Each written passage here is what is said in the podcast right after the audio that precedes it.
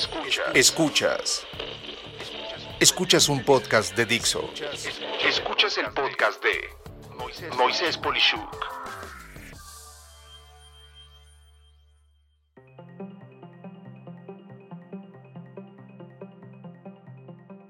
Amigas, amigos, un gusto estar con ustedes el día de hoy.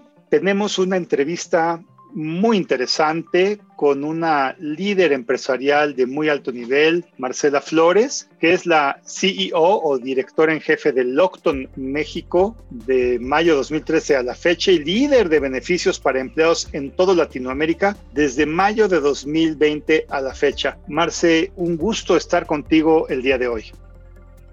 Gracias, Moisés. Un gusto y bueno, contigo. y claro, y, bueno, pues este, entrando un poco en materia y, teniendo un perfil tan atractivo, ¿por qué nos platicas un poco de tu experiencia profesional, tu educación, etcétera? Bueno, a ver, mira, mi experiencia profesional tengo obviamente más de, pues, de 35 años de trabajar en lo que hoy es Lockton. El Lockton, antes de ser Lockton, hubo empresas que las precedieron y que fueron adquiridas por, por Lockton en el 2006. Yo en Lockton, además de ser el y CEO de Lockton México. Soy miembro de diversos consejos en Lockton, tanto nacionales como internacionales, como el Board Global de Beneficios, el Board de Latinoamérica, el Board de Women in Leadership. Y eh, dentro del modelo comercial de Lockton, Lockton tiene un modelo comercial muy particular a través de líderes, productores que hacemos la relación estratégica con las empresas. Y entonces dentro del grupo estoy a nivel global, dentro del grupo de productores Elite de Lockton, dentro de los top 10 producers a nivel global. Yo estudié en la carrera de actuaría en la Universidad de Anáhuac, eh, que fue, pues sigue siendo, ¿no? Mi alma mater, ahí inicié desde que estaba yo en la universidad Inicié mi vida profesional primero trabajando como consultor en materia de pensiones, Después en la empresa me tocó desarrollar el área de beneficios para empleados, crear toda la oferta de valor del enfoque consultivo y de servicio al cliente. Y ya más adelante como CEO, cuando Lockton decidió fusionar todas sus operaciones en México, ya me ha tocado dirigir todas las líneas de todos los tipos de riesgos a partir de 2013. Y esencialmente igual yo soy realmente consultor de, de empresas, consultor de riesgos con una combinación al ser actuaria con un expertise técnico comercial. ¿no? Entonces, yo he venido pues obviamente haciendo crecer a las empresas que hoy son Lockton y una característica es que siendo actuaria y yo creo que un mercado que sigue siendo una parte importante de mi experiencia es la parte de pensiones y he sido por más de 20 años el, auditor actuarial del Seguro Social, del ISTE, de la Secretaría de Hacienda, en todo el tema de pensiones. Y por otro lado, en la parte de beneficios para empleados, nos tocó traer a México el concepto de beneficios flexibles para Lockton y hemos ido evolucionando de beneficios flexibles a compensación flexible y a todo lo que tiene que ver con programas de salud y bienestar, incluyendo el concepto de ¿no? Esa es un poquito mi experiencia profesional. Como ya te comenté, yo estudié en la NAWAC.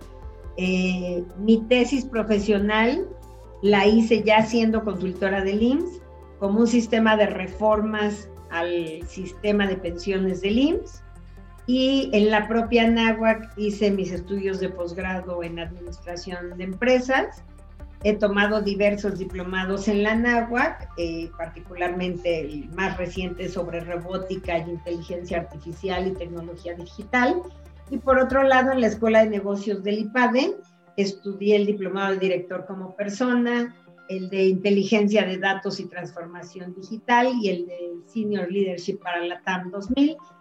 Participo en los consejos tanto de la NAWAC como del IPADE, sobre todo en el CIMAD que es el Consejo de Mujeres en Alta Dirección, y realmente pues siempre de una participación muy activa en asociaciones como el IMEF, como AMEDIR, el PAD, el MANAGUAC. Eh, realmente eh, pues me dedico obviamente a, como parte de mi experiencia profesional, pero sí me gusta mucho tener una participación activa y poder impactar eh, pues en, en, las asociaciones, en las fundaciones, las que participo para pues tener obviamente un propósito y una misión más allá de lo que hago nada más en Locto, ¿no? Entonces, en general te diría, esa es mi experiencia profesional. Hijo, bueno, amigas, amigos, eh, y se queda corto porque le voy a decir eh, a, los que nos están escuchando, Marcela, y le tengo que decir, yo, yo conozco a Marcela literalmente en acción en el tema de pues el Instituto Mexicano de Ejecutivos de Finanzas, ahí tuve el gusto de conocerla de mucho tiempo atrás. Y eh, su sencillez es eh, impresionante, pero todo lo que están escuchando ahorita son años luz de desarrollo, de innovación, de de injundia, de hacer las cosas con muchas ganas y de eventualmente lograr que las cosas pasen en lugar de preguntar qué pasó. Y pues básicamente ser eh, latinoamericana, eh, ser mujer, y ser la directora en jefe de una compañía como la que vamos a hablar el día de hoy es algo impresionante y orgullo no solamente para las mujeres en México, sino para los mexicanos. Eh, en estricto sentido, ha sido muy vasto y muy clara tu explicación en cuanto a tu semblanza, pero si pudieras decirnos algo que la gente no sepa de ti, este, pues también queremos saber un poco de, de la otra cara de Marcela. Bueno, a ver, yo estoy, eh, yo soy casada con Eduardo Vargas, que lo conocí en el IMEF, por cierto, este, quien es obviamente un pilar muy importante de apoyo en mi equilibrio de vida personal y profesional, es un soporte importante mi crecimiento. Tengo cinco hermanos, doce sobrinos, dos hijos de mi marido, siete nietos, y te diría de las cosas que pues me gusta hacer, me gusta me gusta cocinar gourmet, me gusta mucho, soy muy fan de hacer ejercicio, me gusta correr, me gusta hacer hit, me gusta el golf como actividad compartida con mi marido. Y cuando vamos a la playa, porque me gusta mucho la playa, me gusta hacer paddleboard y recientemente he empezado a hacer surfing, ¿no? Entonces, wow. No, eso está. Cosas que me gustan. Y de lo que me, hacer y de lo que yo en definitiva no hubiera podido correlacionarlo. Si tú me dices, Marcela Flores hace eh, surfing, este, que es dificilísimo, ¿eh? O sea, yo alguna vez traté y, nada más estuve contemplando cuántas veces y de cuántas formas me puedo caer, pues eventualmente sí está bueno, impresionante. También yo me caigo mucho, ¿eh? También, también me caigo, pero es una actividad eh, que me desestresa mucho, que me gusta, ¿no? Como, como un gran. Qué padre, qué padre. Eh, pues eh, básicamente es algo muy interesante lo que tú, tú has platicado. Y bueno, si entramos un poco, porque muy seguramente todos nuestros amigos escuchas, eh, no todos van a ubicar a, Lockton, lo grande que es, y es una empresa que trata con empresas verdaderamente, pero platícanos qué, qué aporta Lockton, cuáles son los beneficios para los clientes de Lockton, si nos puedes platicar un poco. A ver, yo te diría, Lockton es un competidor importante en, materia de consultoría de riesgos con una oferta de valor diferenciada muy definida. Lockton, un poquito para evidentemente los que no nos conocen, Lockton es un apellido porque Lockton, los principales dueños son la familia Lockton. Somos el corredor y consultor de seguros y riesgos privado más grande del mundo eh, somos el único consultor dentro de los top 10 ranqueados del mundo que somos privados. Y esto obviamente lo que hace Locton Aporta es nos da la independencia de podernos enfocar realmente a cada cliente, centrarnos a servir realmente de corazón y de vocación a nuestros clientes como principal stakeholder con el que trabaja Locton. Eh, Locton eh, desarrolla y empodera a nuestra gente. Tenemos más de 7 mil empleados en todo el mundo de manera directa. Y realmente nuestro impacto como Locton a nivel global, te diría, si tratamos de poner un número, porque es muy difícil, diríamos que impactamos a más de 100 mil vidas, pues porque tocamos a los mercados, a las aseguradoras, en empleados de clientes. Entonces, en al menos 100 mil vidas de manera de manera indirecta en la labor que hace Lockton. Y Lockton busca mucho ser diferenciado, por más que ser un colocador de seguros, ser un consultor de riesgos. Realmente en Lockton, el eslogan de Lockton eh, ha sido el Will Service, o sea, la vocación realmente, el buscar que la gente sirva de corazón y de vocación en lo que hacemos que tengan un espíritu emprendedor, porque realmente en materia de riesgos las soluciones pueden ser tan diversas, ¿no? Eh, en función de las empresas y las personas. que podamos dar soluciones innovadoras y acordes realmente a las necesidades y no un producto, ¿no? Que le aplique a todos. Trabajamos también mucho, Locton, hablamos de tres grandes pilares, ¿no? Nuestros clientes, que pues ya te lo dije, estamos muy centrados en el cliente, nuestros colaboradores y el talento que Locton desarrolla, y la comunidad donde hacemos negocios. Como Locton sí buscamos tener impacto en las comunidades donde hacemos negocios, en contribuir realmente con acciones específicas y claras como empresa socialmente responsable, como empresa saludablemente responsable, que es eh, algo que pues ahora está muy de moda en mi mundo, en contribuir con iniciativas para desarrollar realmente líderes emprendedores y apoyar diversos proyectos de acción positiva en las comunidades, ¿no? Eh, fundamentado obviamente en, nuestros valores que vivimos realmente en la empresa. Claro. Mira, de hablar de riesgo, eh, sobre todo los que tenemos algún tipo de formación ingenieril o, formal, en el sentido de formal matemáticas, pues sabemos que no es un tema ligero. Sabemos que es un tema que no se ajusta, como tú dices, en la oferta de ustedes, una, sola talla puede servirle a todos, ¿no? Lo que para mí puede tener un riesgo, para ti no, o lo que para mí asimétricamente pueda ser importante y dejar lo menos importante, digamos, entre comillas afuera, puede ser algo que ya me estoy yo resignando a tener y tal vez hay una alternativa de, de compensar o complementar ese riesgo menor, pero igualmente importante. Entonces, eh, si, si entramos el tema de riesgos y esta pasión de Lockton por, por cuidar a sus clientes y, darles el, paquete o el servicio correcto. ¿Podemos hablar de algún tipo de nicho de Lockton en México y así como en México en el resto del mundo? O sea, productos diferenciados que tú como director en jefe, CEO de México y Latinoamérica, has podido desarrollar eh, que nos puedas compartir, por ejemplo, o los nichos. Sí, a ver, yo te diría, primero, Lockton, eh, claramente nuestro nicho va a las empresas y a través de las empresas llegamos a las personas, ¿no? En este B2B, o sea, nosotros vamos al negocio, nosotros vendemos soluciones para los negocios, pero muchas de las soluciones que vendemos para el negocio son soluciones para proteger a personas que son, digamos, como el afectado final, ¿no? Eh, como los empleados de nuestros clientes, como los proveedores de nuestros clientes, como los clientes de nuestros clientes. Entonces, creo que como Lockton, eh, nuestro nicho eh, está, te diría, en la empresa que en la complejidad de sus riesgos realmente busca un consultor que lo acompañe en la profesionalización de sus riesgos, en la medición analítica de los impactos para implementar una cultura de riesgos 360 dentro de las organizaciones. Claramente sí tenemos nichos, muy,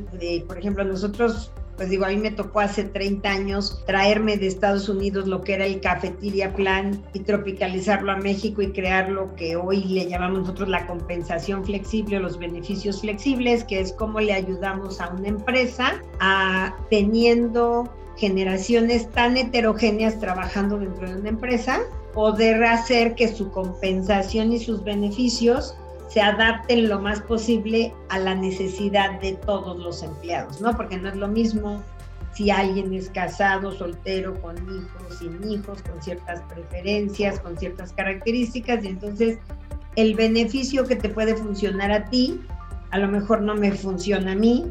Entonces es cómo ayudamos a las empresas dentro del marco legal, dentro de un esquema de compensación de equidad y demás, pueden flexibilizar la compensación para que cada empleado pueda escoger dentro de un paquete de beneficios o de prestaciones o de compensación, qué es lo que más hace sentido a su necesidad. Entonces, digo, nosotros nuestro modelo y nuestro sistema de beneficios flexibles, pues ha sido por años uno de nuestros diferenciadores importantes, ¿no? La consultoría que eso conlleva de, de poder entender cómo ayudamos a las empresas a que pueda dar una compensación muy compleja en un sistema de, equidad laboral. Entonces, e, ese es, digamos, uno de los pues digamos, si lo viéramos así, de los productos o de los tipos de cosas que hacemos. Eh, en el tema de riesgos, por ejemplo, muchas veces las empresas tienen la, de otros tipos de riesgos, de los riesgos no personas, pues las empresas tienen un montón de riesgos y a veces dicen, oye, es que yo pago de seguros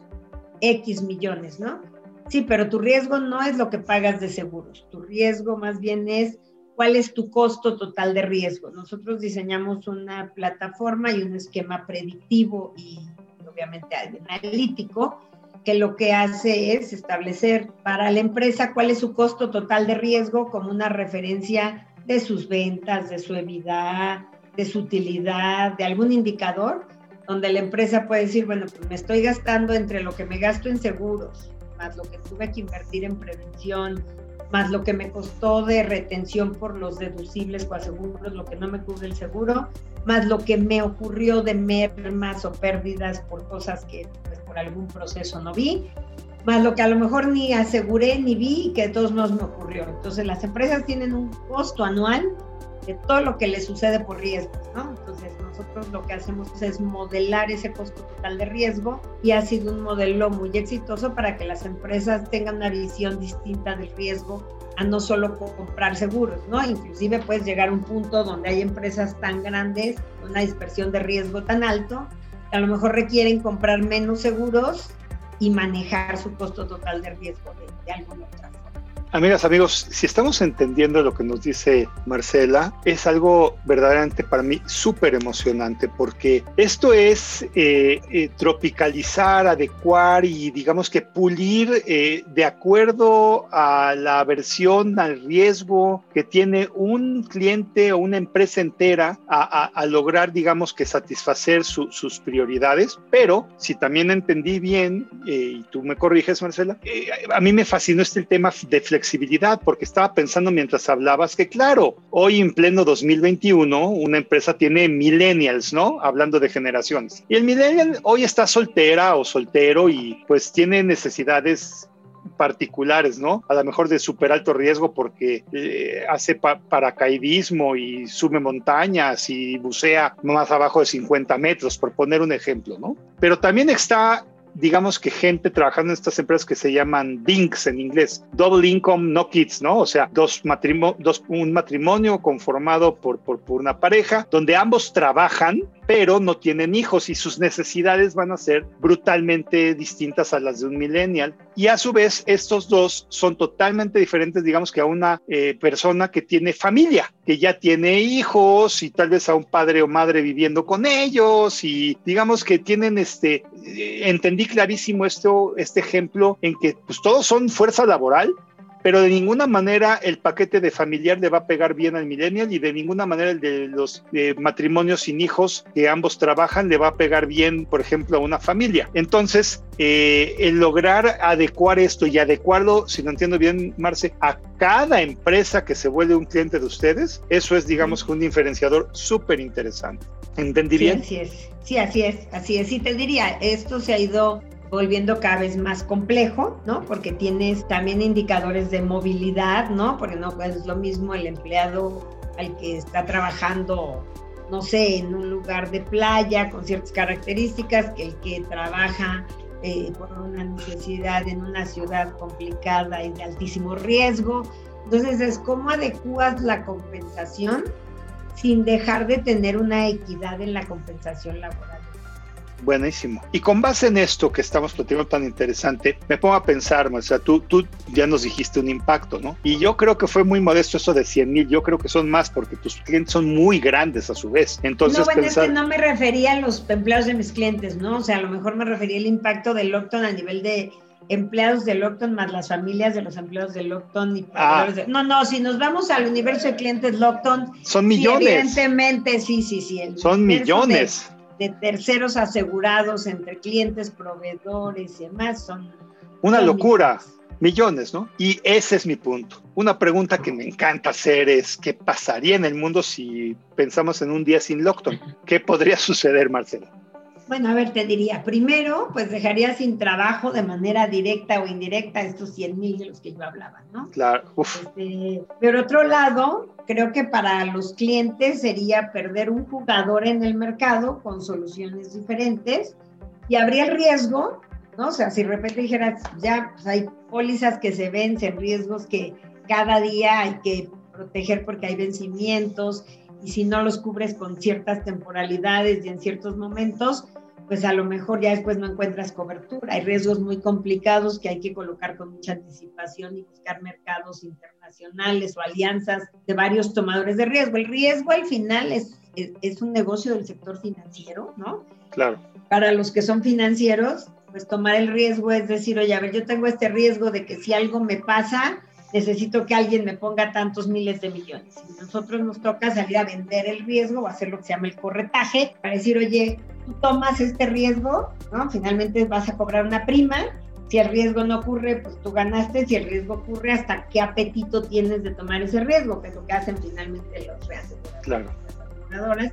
Entonces, esa colocación, pues podría haberse afectado que hubiera eventos sin protección, vidas que se pudieran haber visto afectadas porque pues alguien entró a trabajar a una empresa y ese mismo día se enfermó y no tuvo cobertura, no, no recibió su tarjeta, no lo aseguraron, no le dieron, ¿no? Este, o sea, el, el apoyo, el acompañamiento a quien le ocurre el riesgo es parte muy importante de la labor que nosotros hacemos. Nosotros vendemos obviamente el servicio para proteger el riesgo, pero además hacemos un acompañamiento muy importante de estar ahí con el usuario final cuando ya le ocurrió el riesgo, ¿no? Y cuando ya le ocurrió el riesgo, pues se tienen que tomar una serie de medidas y pues desafortunadamente, o, o sea, al final del día, todos los días hay riesgo, todos vivimos con riesgo permanente, ¿no? Entonces nosotros tenemos eventos todos los días, ¿no? El que chocó, el que incidente, al que le pasó algo en su casa, eh, con sus bienes, con sus personas. O sea, todos los días hay incidentes en las relaciones entre personas, los riesgos intangibles, los riesgos de responsabilidad civil, la interacción de contratos que cada vez son más complejos también, pues finalmente son riesgos que se, se cubren con diversos esquemas, ¿no? Obviamente la forma más tradicional de transferir los riesgos son seguros. Nosotros obviamente hacemos una labor muy importante con el corretaje de seguros, pero también con ayudar a las empresas a crear su plan de continuidad de negocio, armar sus planes de prevención, a crear esquemas de, de bienestar para que no ocurran los riesgos. Entonces, pues un día sin Lockton es, yo creo que sí se podrían ver afectadas muchas vidas y la viabilidad de empresas. No, increíble, interesante. De hecho, estoy pensando en lo que mencionabas y pues básicamente lo que veo un día sin lockdown podría representar que el riesgo se vuelve infinito, ¿no? En pocas palabras, no hay una alternativa para cubrirlo. Y si sucede algo en donde lo único seguro en la vida es la muerte y la estupidez y lo demás no sabemos cuándo o qué nos va a pasar. De hecho, tú sabes mejor que yo de esto, pero existe hasta un factor que se llama micromorts, ¿no? O micromorts, que es este, el riesgo de hacer cualquier cosa si te subes un coche tienes, por ejemplo, 40 micromuertes, ¿no? Y representa tal cosa, y si vas en motocicleta son tantos más y cosas por el estilo, pues evidentemente este, un día sin lockdown, eh, independiente de lo que tú decías que sería un colapso económico brutal para cientos de miles de personas, también sería un colapso eh, para la integridad y la supervivencia de una empresa o de muchas. Eh, y, y, si me pongo a visionar, esas empresas están íntimamente relacionadas con otras, entonces sería tal vez un colapso económico mundial severo porque unas dependen de otras y se van en efecto dominó todas. Entonces, mejor no pensamos en eso y dejo de preguntar. Y claro, digo, si fuera un día sin lockdown, pues habrá otro jugador que pueda asegurar ese riesgo, ¿no? Pero realmente en el, en el tema nosotros vemos, pues en este tema de las soluciones diferentes, habrá de las soluciones planteadas con lockdown, que lo que viene una curva de aprendizaje, buscas que lo asegure y demás, pues puede haber un colapso o un riesgo para esas Claro, porque ustedes, como decías, uno de sus diferenciadores es que se meten a detalle a hacer un traje a la medida para cada ecosistema de negocios con los que tratan, ¿no? Muy interesante. Y bueno, eh, Marcela, yo, yo siento que Lockton tiene que tener por obviedad algún tipo de relacionamiento directo con la tecnología, que es uno de los temas que en mi podcast hablo, hablo de negocios, tecnología y sentido común. Entonces, entrando un poco en la materia de la tecnología, ¿qué rol juega la tecnología en Lockton? Esto es ahí, algún desarrollo, servicio servicio que se pueda destacar, que han creado o qué esperarían pues del aporte de la tecnología en los siguientes años hacia sus clientes o hacia ustedes mismos como Lockton? A ver, yo te diría, yo creo que para Lockton, ¿no? Y en el trabajo que hacemos nosotros analítico, actuarial, de, de, evaluación de riesgos, la tecnología siempre ha jugado un factor clave, ¿no? Yo creo que nosotros, pues, a lo mejor, yo me acuerdo cuando yo empecé, pues teníamos estas computadoras mega gigantescas que tenían que estar en frío y casi te ponías un abrigo para entrar a mover y programar y hacer todo esto, o sea, porque pues nos tocaba, necesitábamos forzosamente la tecnología, el tipo de, fórmulas, este, de eh, algoritmos estadísticos y demás para la modelación de los riesgos, simulación de los riesgos y demás, sería imposible hacerlo, digo, sí podríamos hacer, este, usar logaritmos integrales y hacer fórmulas de manita, ¿no? Yo creo que en la escuela una alguna vez nos enseñaron, pero creo que en realidad se requiere mucho de la tecnología. Yo creo que para nosotros la tecnología ha sido un factor clave para hacer mejor los negocios de nuestros clientes y te diría, pues con el paso del tiempo históricamente en el manejo de los seguros, en el manejo de los riesgos, lo primero es se maneja muchísima información, ¿no? Porque para hacer un análisis de las empresas, pues usas la información de sus activos, de sus inventarios, los, la data de toda su gente. Entonces, todo lo que tiene que ver para, primero, manejos de bases de datos muy complejas, pues la tecnología hoy nos ayuda a que invirtamos mucho menos tiempo en lo transaccional, ¿no? En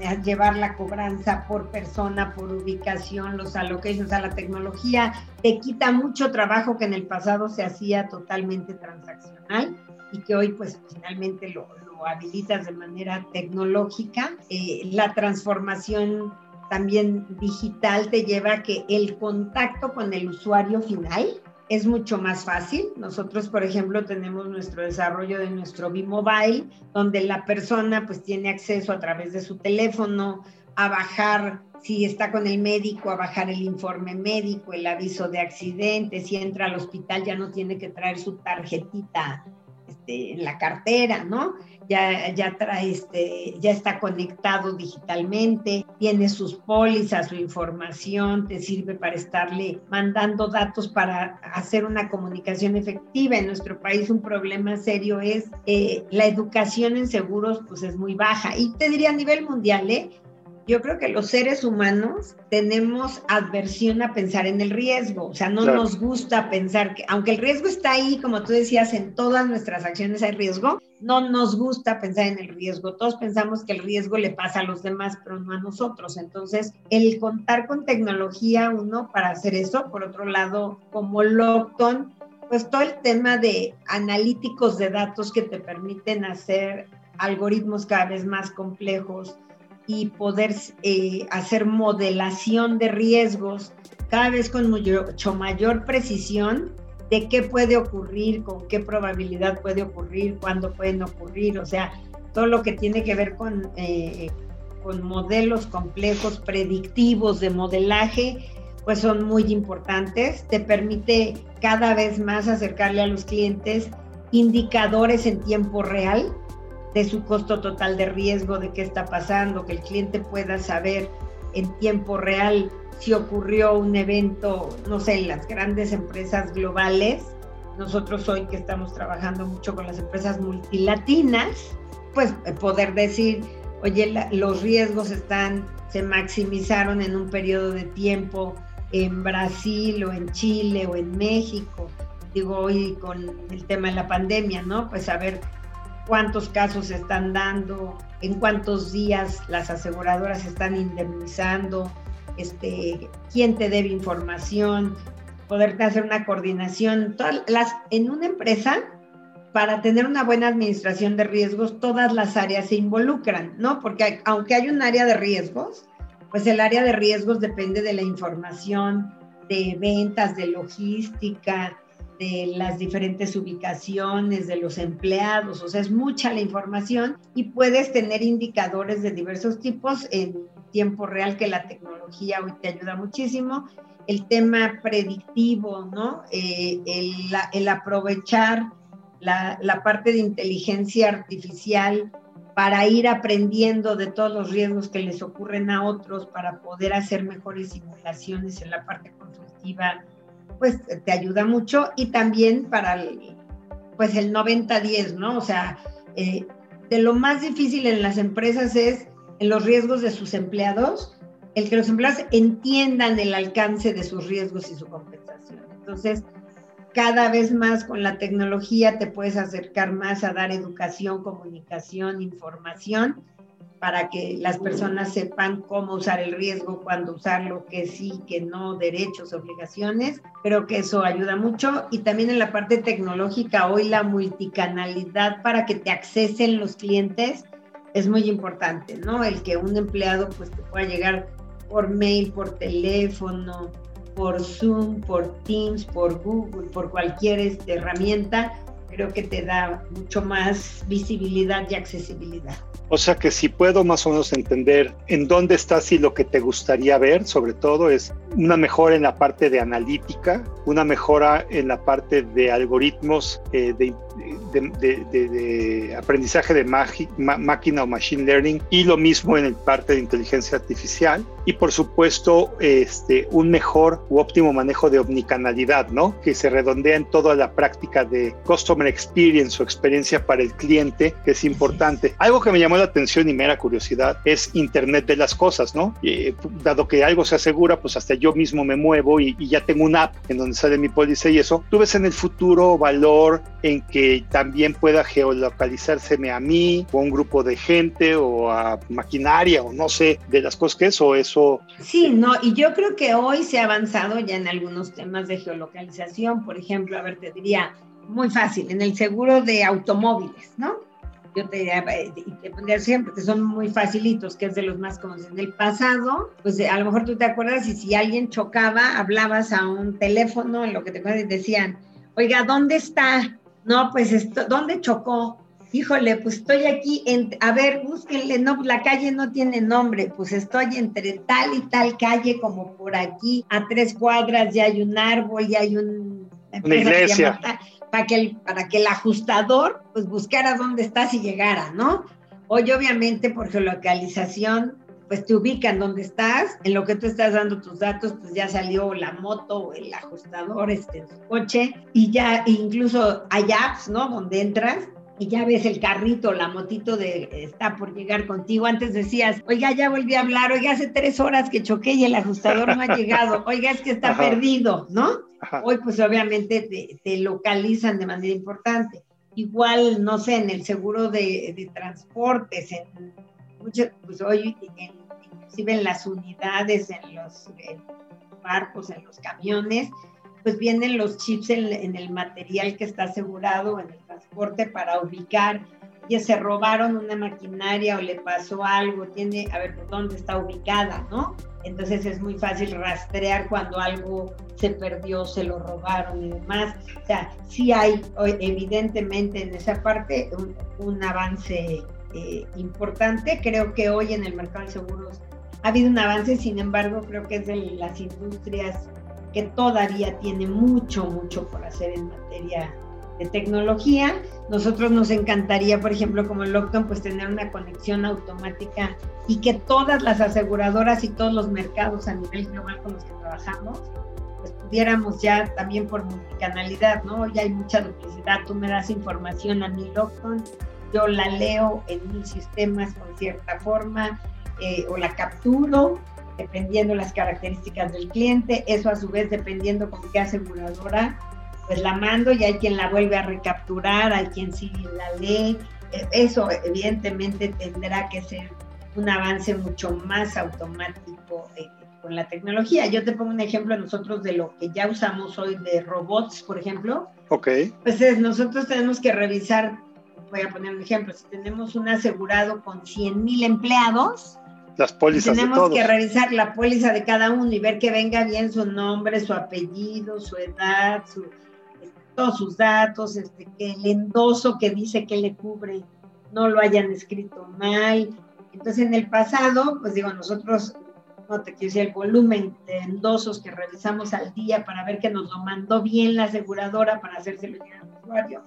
Y hoy en día, pues eso lo hace en cuestión de segundos. Además, el humano, después de revisar, en el empleado 3000, ya se quedó dormido el empleado, ¿no? Este, pues sí, claramente, y entonces el error humano era altísimo, y eso es algo que hoy, pues la tecnología ya, ha agilizado de manera importantísima, ¿no? Claro.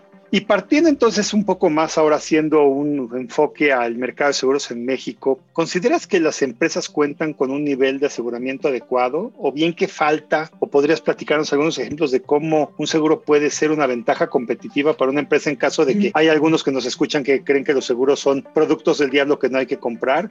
A ver, yo te diría, yo creo que, y, y, en nivel mundial, pero particularmente en México y en Latinoamérica, hay una falta de cultura de riesgos, ¿no? En primer hablar del tema de riesgos, inclusive es curioso, nosotros tenemos empresas que tienen comités de riesgos, pero el tema de seguros no se lleva al comité de riesgos, ¿no? Los comités de riesgos ven más bien otro tipo de riesgos eh, y no ligan el seguro. El seguro es más bien, bueno, pues todos los años me han asegurado por si tiembla, por si incendio.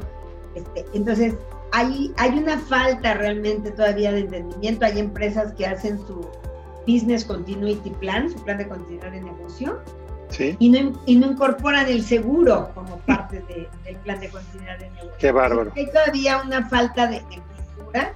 Las empresas han ido sin duda robusteciendo áreas y comités de riesgos, pero aún vemos mucha desconexión entre el análisis de riesgos, ¿no?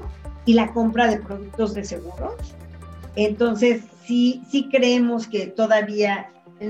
Sin embargo, te diría, también creo, y particularmente ahora la pandemia dejó pues en, en descubierto la vulnerabilidad de las empresas ante los riesgos, ¿no? Hay empresas que seguramente le quitaron a, a sus eh, eh, coberturas la cobertura del riesgo de pandemia, porque seguramente si tú leías, a ver, me cubre, no, hombre, pandemia, pues, ¿qué es eso? ¿No? Entonces, pues estaba excluido.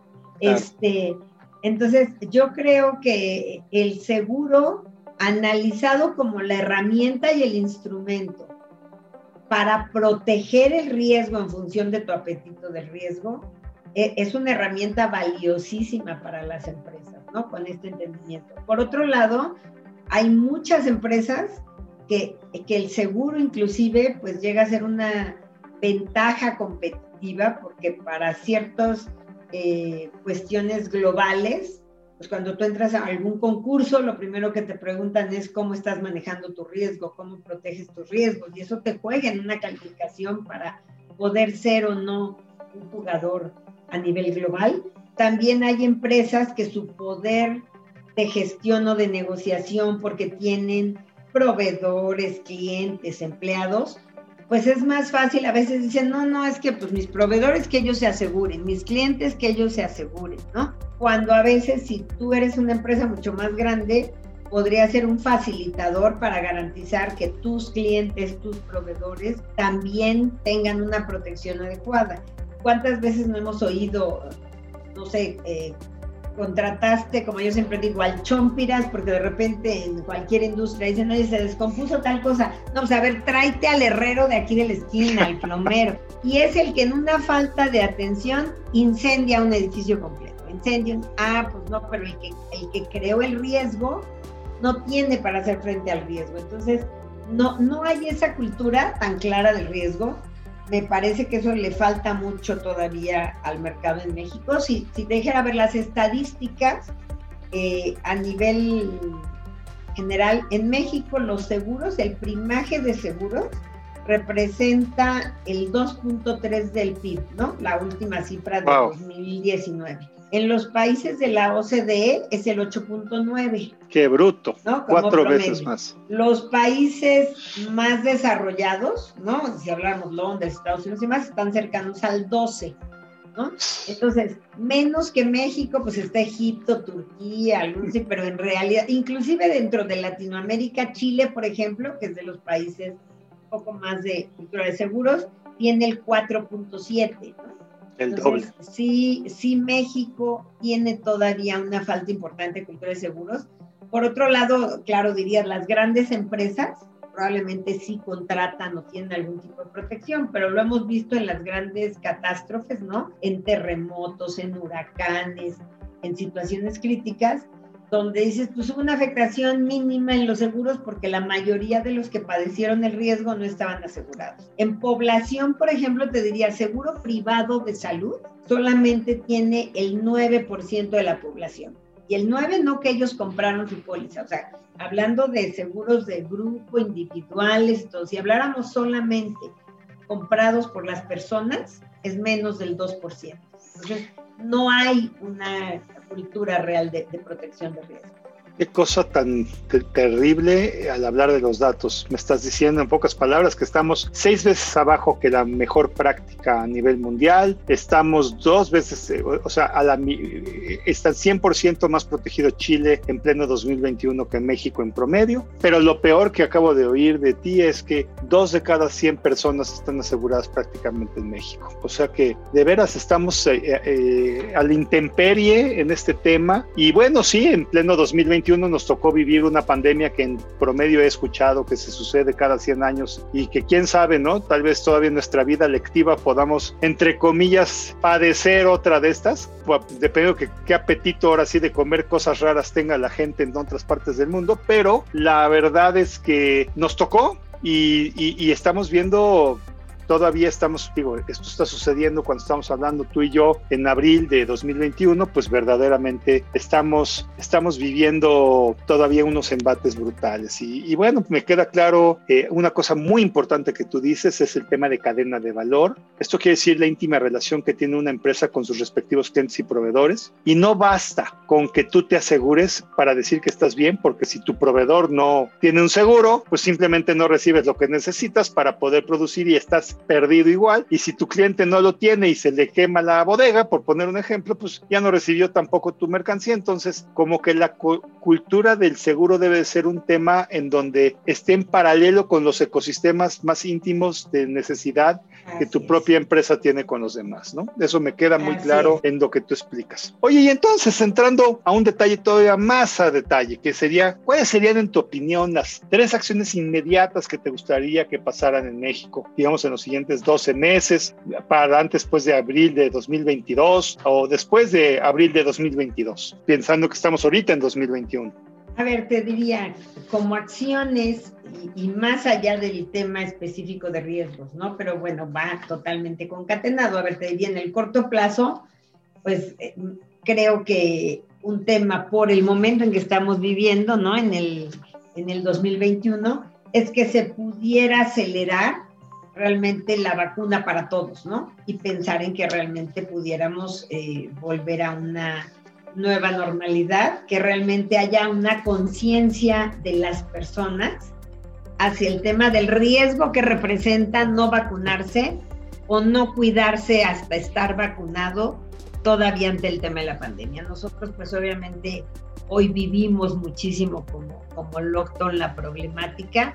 Hemos diseñado productos y servicios propios a raíz de la pandemia para que la gente tome conciencia, use la telemedicina, que es algo muy novedoso que la pandemia aceleró, aunque ya existía, eh, que busquen eh, asegurarse en seguros suplementarios o complementarios porque la situación es crítica, pero creo que todavía no hay una conciencia total. Digo, hoy estamos justamente en el momento en que estamos haciendo esta entrevista, en, como tú dices, en pleno 2021, pues es Semana Santa y pues ya vimos, ¿no? O sea, la cantidad de gente que pues ya dijo, ya tengo que salir, este, no me importa el contagio y desafortunadamente, ojalá no, ojalá no sea yo predictiva en esto, pero estaremos viendo en las próximas dos semanas pues un rebote por, la falta de cuidado este, ante darle la importancia que tiene la, la pandemia. Eso lo veo en el corto plazo, ¿no? Te diría, yo creo que después de 12 meses, a mí me parece que, primero, como país, dado lo que ha sucedido con la educación en México con la pandemia, pues los niños están en su casa, nuestro sistema educativo, lo que es el, la parte pública, pues ha sido realmente no un año real de educación y si México estaba atrasado en educación, pues esto va a ser un año de atraso o dos años de atraso. Entonces tenemos que buscar esquemas que aceleren o modifiquen las formas de educar ¿no? a, nuestros este, hijos, este, adolescentes, menores, de, de, cualquier edad. O sea, creo que México necesita avanzar en un tema de educación y dentro de esta educación, que era lo que yo hablaba, creo que tenemos que darle una importancia a educar a la gente en el tema de riesgos desde, desde la escuela, desde el inicio, ¿no? O sea, eh, el, el que las desde los niños, desde la primaria y luego a los niveles este, secundaria y superiores, exista una cultura, una educación, te diría, a los riesgos, al cuidado de, de, la salud, a la prevención del riesgo en general, al ahorro. Se habla mucho, por ejemplo, no hemos, yo no he hablado específicamente del riesgo de llegar a adulto mayor, ¿no? Que es el tema de las pensiones, que es uno de claro. los temas que yo decía, pero bueno, en ese riesgo, uno de los grandes problemas que se tienen en México es pues que no ahorramos, ¿no? Más bien nos endeudamos. Entonces, el buen manejo de deuda, el ahorrar para el retiro, el prevenir, el proteger los riesgos es algo muy, muy importante y me parece que es una asignatura pendiente que como parte del modelo educativo, que es, me parece que el pilar para que realmente México como país pueda salir adelante y crecer y desarrollarse, es una prioridad después de 12 meses. Muy interesante eh, y muy, muy enriquecedor, verdaderamente lo veo realista, lo veo óptimo, lo veo sobre todo necesario. Marcela, y, y, y, bueno, tres recomendaciones clave que harías a un empresario mexicano en la coyuntura actual, ¿cuáles serían? Me escuchan empresarios, ejecutivos de todos niveles, ¿qué les podrías decir a ellos? A ver, yo te diría, yo creo que los mexicanos, como hemos vivido en crisis constantes, ¿no? Porque finalmente pues hemos vivido en crisis constantes y demás, yo creo que tenemos las capacidades de adaptación y de innovación. Eh, lo que sucede a veces es que justamente por esa capacidad de adaptación y de innovación, pues termina la crisis y como que volvemos a lo mismo y volvemos a lo mismo. Entonces, yo sí, eh, yo recomendaría aprovechar esa capacidad que tenemos, porque te diría, es algo muy particular que tenemos los mexicanos y que creo que lo tendríamos que ver como una ventaja competitiva. Eh, el analizar realmente cuáles son los riesgos y la viabilidad de sus empresas ante la situación que se está viviendo. En su caso, acelerar la transformación organizacional y eh, el poder obviamente encontrar las oportunidades de nicho que pudiera tener cada empresa post riesgo, ¿no? O sea, hacer el análisis post riesgo, este, post COVID, y pero constantemente como que tener como clave el estar reevaluando a los riesgos como, eh, como un algo que les puede dar luz, por ejemplo, y oportunidades y también posibilidad de, pues, de no sufrirlos en el futuro, más que sí, y aprovechar la capacidad, obviamente, de innovación y de adaptación que se tiene, ¿no? Yo creo que esa sería como, pues creo que son varias recomendaciones en una, pero esa es la otra. Eh, yo otra cosa que diría es que ante la crisis o ante la coyuntura que estamos viviendo, cuidar el no tener la tentación siempre es de recortamos en épocas pues de vacas flacas, ¿no? Normalmente recortamos eh, proyectos de inversión, buscamos soluciones de corto plazo y entonces muchas veces afectamos el largo plazo por decisiones transitorias de corto plazo. Entonces mi recomendación es analizar realmente las decisiones en un modelo más de largo plazo que de corto plazo, ¿no? Este, y planear en la forma en que se mide el riesgo. Amigos, pues no sé ustedes, pero yo me quedo con esto para volver a escuchar el podcast una y otra vez y, hacerme un pequeño scorecard o tablilla de control para hacer todo lo que está diciendo Marcela porque se me hace sumamente práctico de nuevo. Y bueno, en esta misma tesitura, eh, Marcela, si pudieras compartirnos cuáles son las tres peores prácticas que hacemos los empresarios mexicanos, cuáles serían las que hacemos y deberíamos de dejar de hacer, por supuesto. A ver, yo creo que los mexicanos eh, somos muy desconfiados, ¿no? Entonces muchas veces dices, no, pues yo, yo la verdad pues, no me aseguro o no evalúo mis riesgos porque no, nada más me van a querer vender algo, ¿no?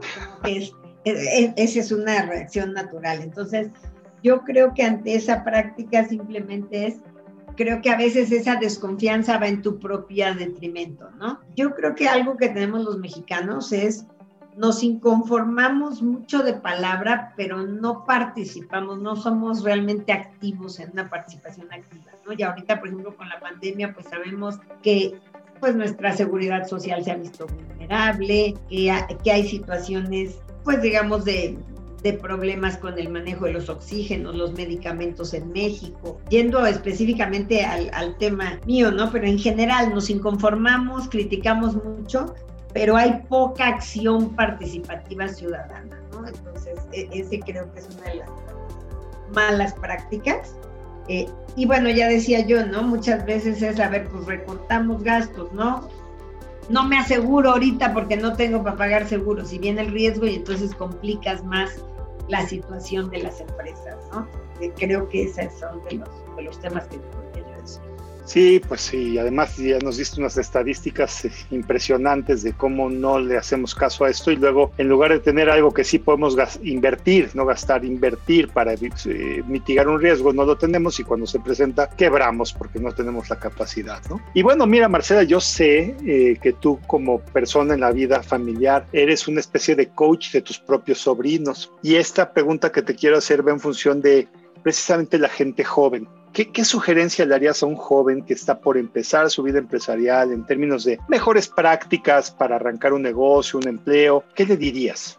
A ver, yo te diría, yo, yo siempre, yo confío mucho, ¿no? En la, en la, gente joven y creo que tienen grandes ideas, ¿no? Entonces yo digo, si tienes realmente un proyecto y crees en él, uno trabaja en él, ¿no? O sea, sí le tienes que dedicar, cree en tu proyecto. Y si realmente tú cualquier proyecto lo haces con pasión, con, con, el, con el corazón y el proyecto tiene propósito y sentido, realmente, en general, si tiene lógica y está bien estructurado, pues va a ser un buen proyecto. Entonces, normalmente les digo, a ver, aviéntate, ejecútalo, hazlo y lo vas adaptando. Muchas veces hay gente con ideas maravillosas y les cuesta mucho trabajo ir de la planeación a la acción, ¿no?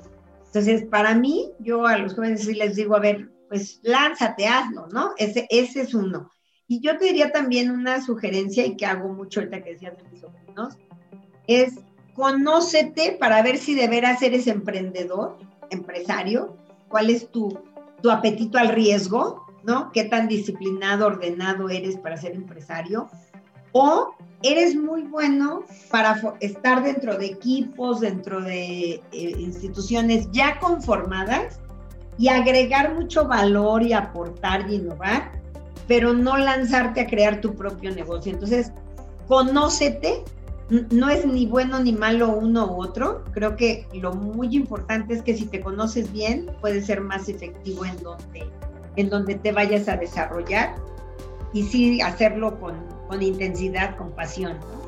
O sea, que conócete a ti mismo y en, función de eso ve el camino a seguir. Muy, muy valioso, Marcela. La verdad es que creo que esto espero que todos los jóvenes que nos escuchan y nos escuchen en el futuro hagan caso a lo que comentas. Y, bueno, pensemos ahora en el futuro, ¿no? Que es, bueno, con mucha analítica supuestamente podemos, entre comillas, predecirlo, pero siempre falla, no, no, es preciso, ¿no? Pero si nos pudieras hablar del futuro, ¿qué ves en términos generales para los mexicanos? Es más, si pudieras darnos tres escenarios, uno negativo, uno normal y uno optimista, ¿qué, ¿cuáles serían esos escenarios a pleno, casi mitad de 2021? A ver, yo te diría, yo veo primero, creo que ya hace ratito hablaba yo de, nuestro sistema educativo, ¿no? Sí. Si yo empezara por el negativo, por ejemplo, yo diría, bueno, eh, me preocupan mucho las nuevas generaciones que al no tener un buen sistema educativo, al no estarles dando bases sólidas, les estamos quitando la oportunidad de, ser de tener realmente, estar bien habilitados y tener herramientas para competir en un mercado global altamente competido en el futuro, ¿no? Entonces creo que, que si México no acelera, no invierte en educación, en desarrollar a las nuevas generaciones de mejor manera, pues les estamos quitando la, la oportunidad de un futuro prometedor, ¿no? O sea, y, y, seguiremos viendo pues el gap que tenemos. O sea, creo que México hoy, hoy uno de los grandes temas y para mí el, el más importante eh, está en educación y en educación en todos los temas, ¿no? Yo hablé hace rato de educación de riesgos porque pues, es mi tema, pero en general me parece. Lo que sea, claro. Educación, ¿no?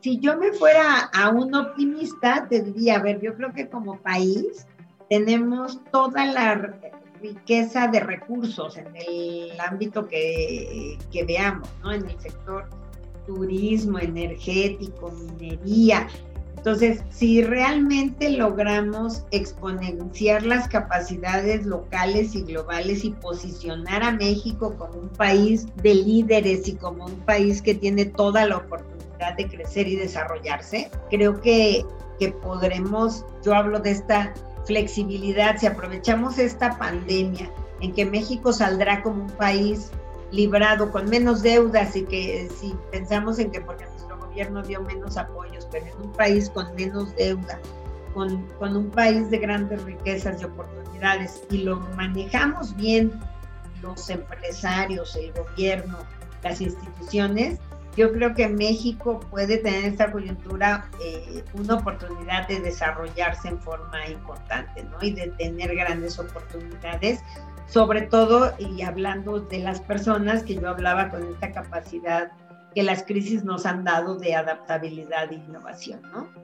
Y en un escenario normal, pues me preocupa pues que simplemente veamos lo que está pasando como una crisis más y pues ahí sigamos y sigamos con diferentes estilos, gobiernos, situaciones, riesgos, pues ahí sigamos. Te digo, yo llevo pues 35 años en este mercado que digamos, pues hemos tenido ups and downs, ups and downs, nos quejamos, seguimos, pero pues ahí sigue México y simplemente pues seguimos teniendo un retraso, un retraso, un retraso, sin, como se diría, sin mayor pena ni gloria, ¿no? Sí, como decimos en México, cuando los eh, extranjeros les decimos mañana, lo único que quiere decir mañana es no hoy, no quiere decir que va a pasar en 24 horas tampoco. Y bueno, eh, pues digo, es duro, es, es, difícil escuchar a una líder empresarial como tú decirlo, pero no hay como decirlo y decirlo honestamente, sobre todo para amigos escuchar a Marcela y corregir el rumbo si, si se puede y se debe, ¿no? Muy valioso. Marcela, ¿alguna recomendación a las personas que nos están escuchando en este podcast a manera de conclusión o bien algo que no te he dicho y que es importante que menciones? No, a ver, yo creo, y yo creo que lo hemos venido sí comentando, pero para mí realmente la recomendación es, yo de verdad invito a las empresas a que hagan su análisis personal de sus riesgos y, y, a las empresas, ¿no? Evidentemente, los que tienen en empresas, pero es, o sea, realmente cuáles son mis riesgos, ¿no? Y cómo me puedo anticipar a esos riesgos. ¿Qué sí puedo hacer yo ante mis riesgos? Que creo que todos, todos podemos hacer algo.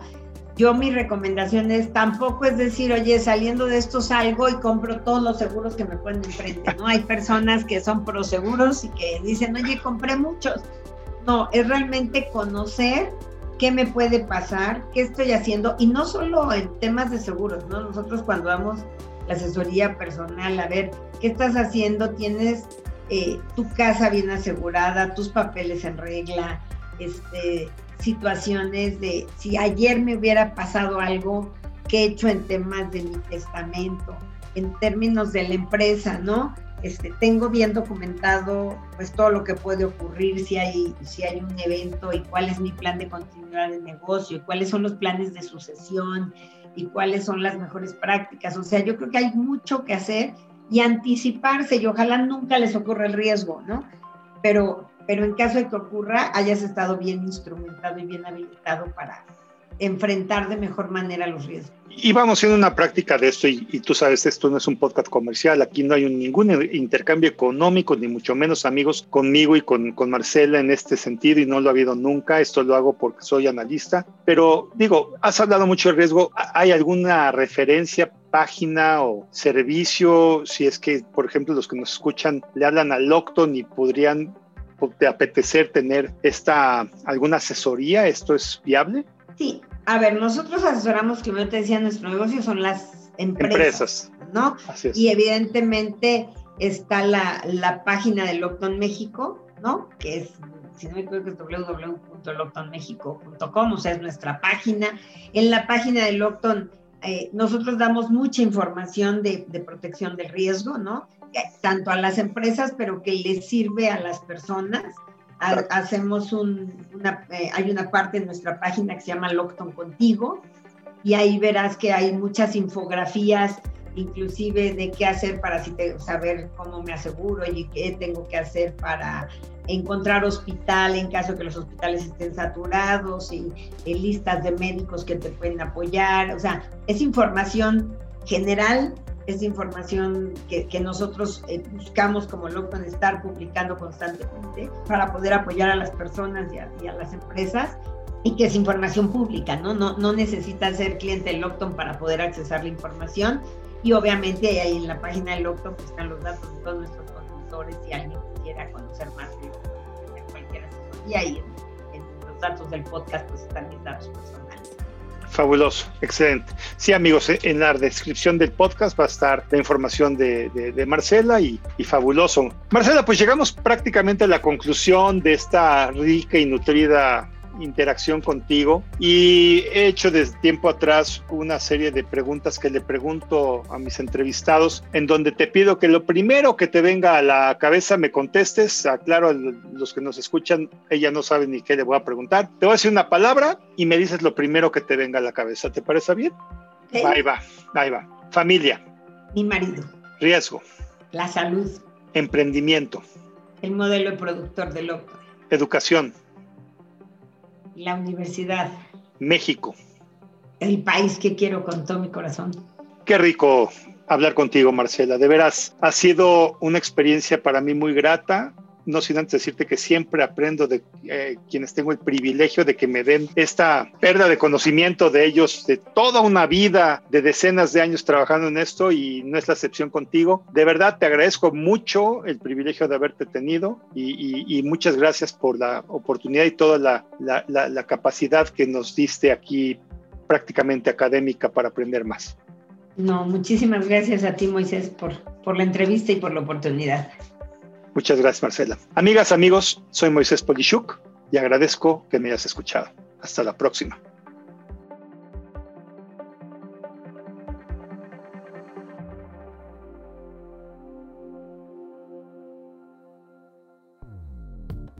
Dixo presentó el podcast de Moisés Polishuk. La producción de este podcast corrió a cargo de Verónica Hernández.